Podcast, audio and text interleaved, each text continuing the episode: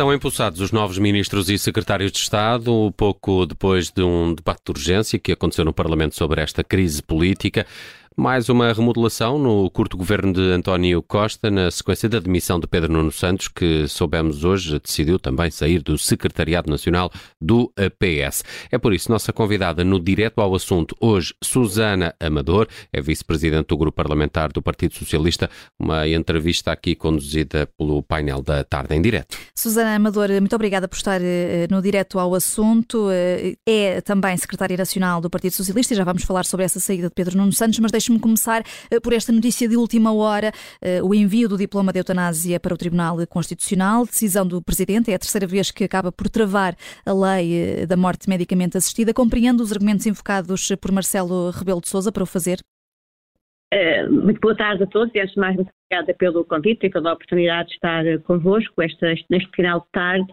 Uh, obviamente que nós respeitamos sempre as decisões do Sr. Presidente da República e o Tribunal Constitucional, mais uma vez, será soberano para fazer uh, a avaliação daquilo que são ainda as dúvidas que, que, persistem.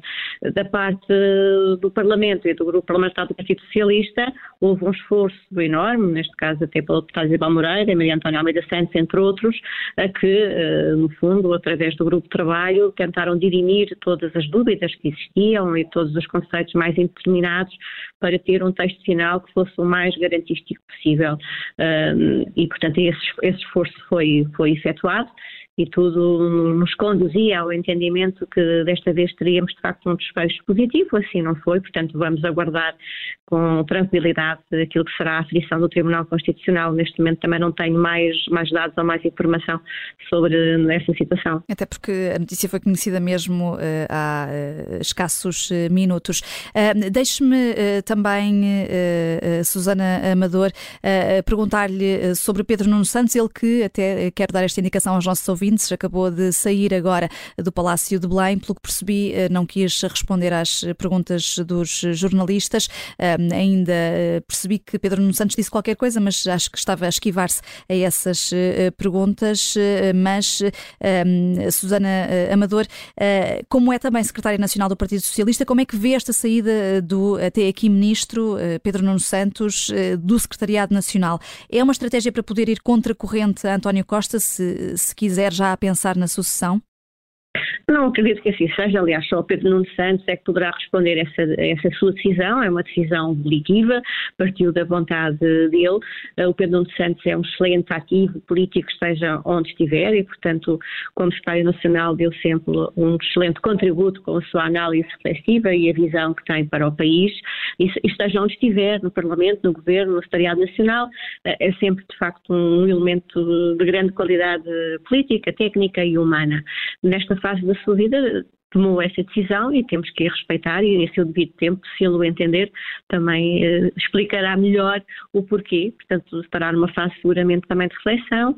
Durante 30 dias também não se irá apresentar no Parlamento e, portanto, temos que dar, obviamente, o tempo que, que ele precisa para este novo ciclo, eh, após um desempenho governativo de, de, qualidade e de excelência, como é seu apanagem. Hum. Susana Amador, eh, estava há pouco a dizer que Pedro Nuno Santos tinha saído e, foi ali um momento muito rápido com os jornalistas, mas vou aproveitar para eh, trazer para o direto ao assunto Diogo Teixeira Pereira, que esteve a acompanhar eh, essa saída do Palácio de Belém de Pedro Nuno Santos. Diogo, eh, o que é que disse, afinal, o Ministro das Infraestruturas, de missionário, agora já não é, foi a primeira vez que o ouvimos depois da demissão.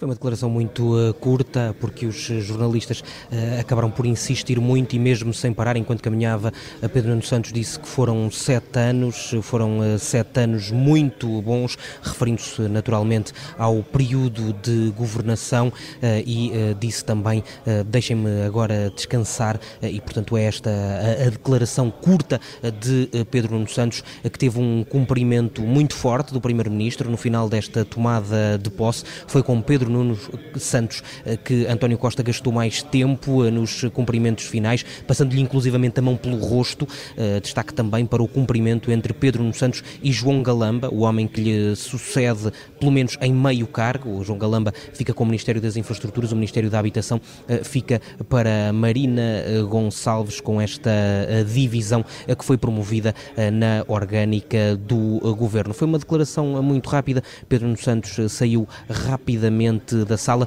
numa altura em que também João Galamba agora está a sair do Palácio de Belém, mas mas não quer falar aos jornalistas. Eh, João Galamba que eh, sai eh, com a Marina Gonçalves muito sorridente também e apenas com um aceno para os jornalistas. A reportagem do Diogo Teixeira Pereira, neste direto ao assunto, foi importante ouvirmos aqui a Susana Amador aquilo que disse Pedro Nuno Santos, deixem-me descansar. Será por isso que pediu a suspensão também por um mês das funções de deputado? É preciso deixar o tempo passar para assentar a poeira desta crise política? Eu penso que, é exatamente isso que, que, que que seria e, e corresponde. Uh, a intensidade deste exercício governativo é uma intensidade que eu acho que não tem paralelo com outros exercícios governativos, não é? Além dos sete anos, que são sempre de uma grande exigência, foram sete anos com adversidades enormes que outros governantes não tiveram que ultrapassar. Eu própria, enquanto Secretário de Estado da Educação, uh, portanto, cada ano e sobretudo em tempo de Covid, parecia-nos dois, é? tendo em conta a exigência e a necessidade de diariamente termos que providenciar e promover tarefas e alterar programas e projetos uh, em tempos de grandes, de grandes dificuldades. Uh, e, portanto, estes sete anos, uh, de facto, foram muito, muito, muito exigentes e esta adversidade pandémica e depois, obviamente, a guerra da Ucrânia, portanto, alteraram aqui muito daquilo que seria a conjuntura normal, ou o cotidiano e a rotina normal de um, de um governo em funções. E, portanto, acredito verdadeiramente que foram sete anos de, de grande intensidade e que agora ele tenha direito a esse tempo de, de descanso e até de, de, estar com a sua família, uh, porque um, a exigência de cargos governativos uh, é tremenda e em tempo de adversidade e de, de, situações que foram extremas em termos de exigência, de dureza e de trabalhar 14, 15, 16 horas por dia, Uh, claramente que exigem esse, esse, descanso que ele tem, obviamente, direito enquanto uh, homem, cidadão e, sobretudo, enquanto político exigente e muito comprometido com o seu trabalho, como, hum. como é o seu. Hum. Susana Amador, uh, relativamente a esta remodelação e aos nomes escolhidos por António Costa, houve críticas, mesmo dentro do PS, que entendem como uma oportunidade perdida pelo Primeiro-Ministro. Esta remodelação revela um esgotamento da capacidade de renovação e de recrutamento do governo? Uh, não o entendo assim, eu penso que o Primeiro-Ministro também o explicou muitíssimo bem. Nós estamos numa fase de grande aceleração e execução das políticas públicas governativas. Estamos numa fase onde temos que preparar, então estamos a executar o PRR, preparar a Agenda 2030 e, portanto, um orçamento de Estado também ele já próprio publicado e em execução eh, e, portanto, o que o Primeiro-Ministro pensou, e a meu ver bem, foi encontrar, de facto, dentro do Governo, soluções de pessoas que têm capacidade política, técnica e que, sobretudo, já estão aliados com as exigências da administração pública, com as exigências e com o conhecimento dos dossiers. Qualquer pessoa que viesse de fora ficaria necessariamente em período experimental, por muito qualificado e capacitado que fosse, um, e, uh, de facto, uh, esse período experimental, adaptar-se ao orçamento, adaptar-se a, a todos os dossiers que estão em curso, levaria algum tempo, e esse tempo nós, neste momento, não o podemos, de facto, desperdiçar. Hum. E, e não terá sido para sossegar a aula Pedro Nunista? Não, de maneira nenhuma. O Primeiro-Ministro e este governo em particular têm uma estratégia que é para o país, é para servir o país e é para servir os portugueses. O António Costa sempre distinguiu muito bem, aliás foi com ele que foi criada a própria figura do secretário-geral eh, adjunto, que não pode ter funções governativas, exatamente para eh, separar as águas daquilo que é a ação governativa daquilo que é a ação política no largo, no largo do rato, não é? Portanto, quem está na comissão permanente, como é o meu caso, também não temos qualquer tipo de função executiva ou governativa. E, portanto, há uma preocupação é separar de facto essas duas dimensões. Portanto, e a pessoa que deu esse exemplo foi, foi, o, foi o António Costa. Portanto, a estratégia que está montada é a estratégia de responder aos portugueses. Essa é a única estratégia que interessa. Agora estamos numa fase, obviamente, onde haverá muita opinião pública, publicada e comentários eh, sobre este, sobre este assunto. Todas serão, obviamente, legítimas. Vivemos em democracia, num Estado de Direito, em liberdade, e é bom que cada um diga uh, aquilo que entende, e, portanto, é por isso que existe a liberdade de expressão de opinião, conquistas uh, importantes e civilizacionais que a nossa Constituição nos deu e Abril nos deu, uh, mas uh, entendo que quem tem, quem tem essas opiniões, respeitando-as, como as respeito enquanto democrata, entendo que, que há claramente uma separação de águas e que António Costa foi buscar exatamente pessoas que estavam capacitadas, que tinham know-how, que tinham experiência e que em 24 horas conseguem uh, continuar a olhar a máquina. Com outro tipo de opções, isso um, teria sido muitíssimo mais difícil. Susana Amador, eh, um, que o caso uh, Alexandra Reis uh, está explicado? É que neste momento há pedidos para Pedro Nuno Santos ir ao Parlamento, também a própria Alexandra Reis. acha que o país não, não precisa de perceber todos os meandros desta questão? Claro que precisa e, portanto, somos uma democracia escrutinada. Aliás, estas situações acontecem porque a democracia está mais exigente, é mais robusta, há mais escrutínio, os mídias fazem o seu trabalho e bem, uh, e nessa, nessa situação é preciso haver transparência. Portanto, e aquilo que foi dito pelo Primeiro-Ministro e também já nós, no grupo parlamentar, uh, foi que foi muito importante ter-se remetido à Inspeção Geral de Finanças a análise desta situação. Mas se é preciso da... haver esclarecimentos, eh, porque é que o PS chumbou uh, estas audições? chumbou, e o Sr. Vice-Presidente Carlos Pereira explicou também isso muito bem, que é importante nós irmos para uma audição uh, com informação habilitante. E informação habilitante é nós termos um, um relatório da Inspeção-Geral de Finanças sobre este caso, onde irá ser feita a averição, a averição da regularidade deste processamento e desta indemnização. Então põe a hipótese de depois da IGAI haver espaço para ir ao Parlamento.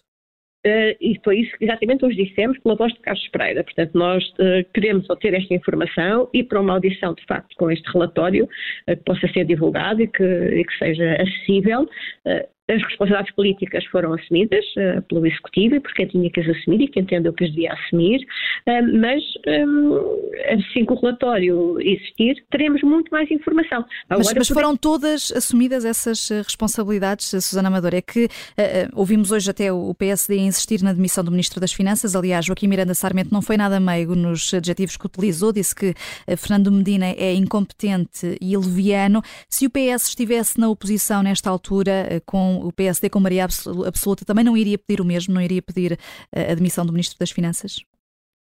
Uh, antes de mais, eu julgo, há pouco falava da liberdade de expressão, as expressões que foram utilizadas, a meu ver, foram expressões claramente injuriosas, não é? Portanto, dizer que alguém é leviano e incompetente e que tem um percurso político de qualidade e até mesmo o próprio uh, ex-presidente Cavaco Silva, se não estou em erro, terá referido também a qualidade de Fernando Medina, uh, portanto é um homem que tem um percurso sólido e se há algo que nós lhe reconhecemos é eh, a competência, é a coragem e é também a assertividade. E portanto ele é um elemento fundamental nesta, nesta governação, é um dos nossos melhores quadros e aliás o seu trabalho e competências estão de facto também à vista uh, com os resultados que estamos a ter aos mais, nos mais diversos indicadores económicos, é um trabalho de equipa mas as finanças finanças têm sido determinantes com as contas certas e, conciliar contas certas com o nível de apoios que já demos às 32 empresas, que ascendem mais de 6,4 mil milhões de euros, e ainda assim manter a trajetória que estamos a manter no que diz respeito a, a, ao crescimento económico e também em relação à, à redução histórica da dívida pública para 110% do PIB em 2023, portanto, recordo que em 2015 era 130% do PIB, quando o PS chegou ao governo, e portanto há aqui um desempenho de grande qualidade e, portanto, julgo que todas as expressões que foram utilizadas hoje pelo Joaquim Moraes Sarmento foram, de facto, muito injuriosas e ofensivas da honra do próprio Fernando Medina, mas ele próprio também avaliará uh, como responderá a essas mesmas um, críticas, uh, mas dizer que, uh, no que diz respeito ao, ao, Fernando Medina, ele tem todas as condições políticas, aliás, quem o decide é o Primeiro-Ministro, para se manter num cargo. E já que fala no Primeiro-Ministro, Susana Amador, ah. temos 30 segundos para, para terminar, mas queria uma resposta muito breve sua. Acha que a população compreende que António Costa não tenha dado a cara pela crise política neste debate de urgência e tenha preferido andar a fazer um roadshow uh, dedicado à bazuca europeia? Isto não é de estar a desprezar a Assembleia da República? De todo, eu desafio-a a procurar debates de urgência onde o Primeiro-Ministro esteja. É, é, muito raro, nem este nem anteriores Primeiros-Ministros. Nos debates de urgência, normalmente.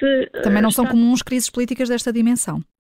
Mas amanhã haverá a moção de censura e amanhã estará presente. Eh, e, portanto, o Primeiro-Ministro tem uma agenda também própria, uma agenda que serve ao interesse de Portugal e dos portugueses, eh, e eh, não pode, de facto, também estar na Assembleia num debate de urgência e amanhã numa moção de censura. Quando digo quando não é tradição sequer estar presente. Fez-se representar pelos assuntos parlamentares.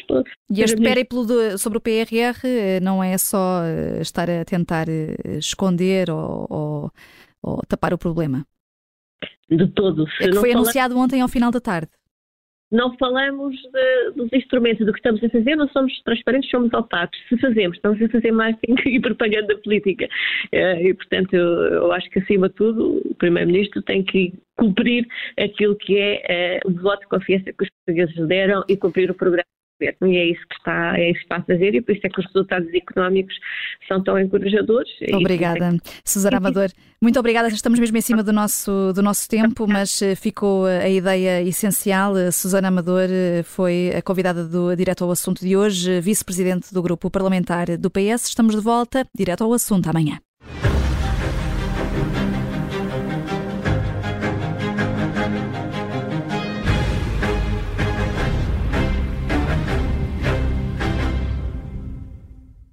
Rádio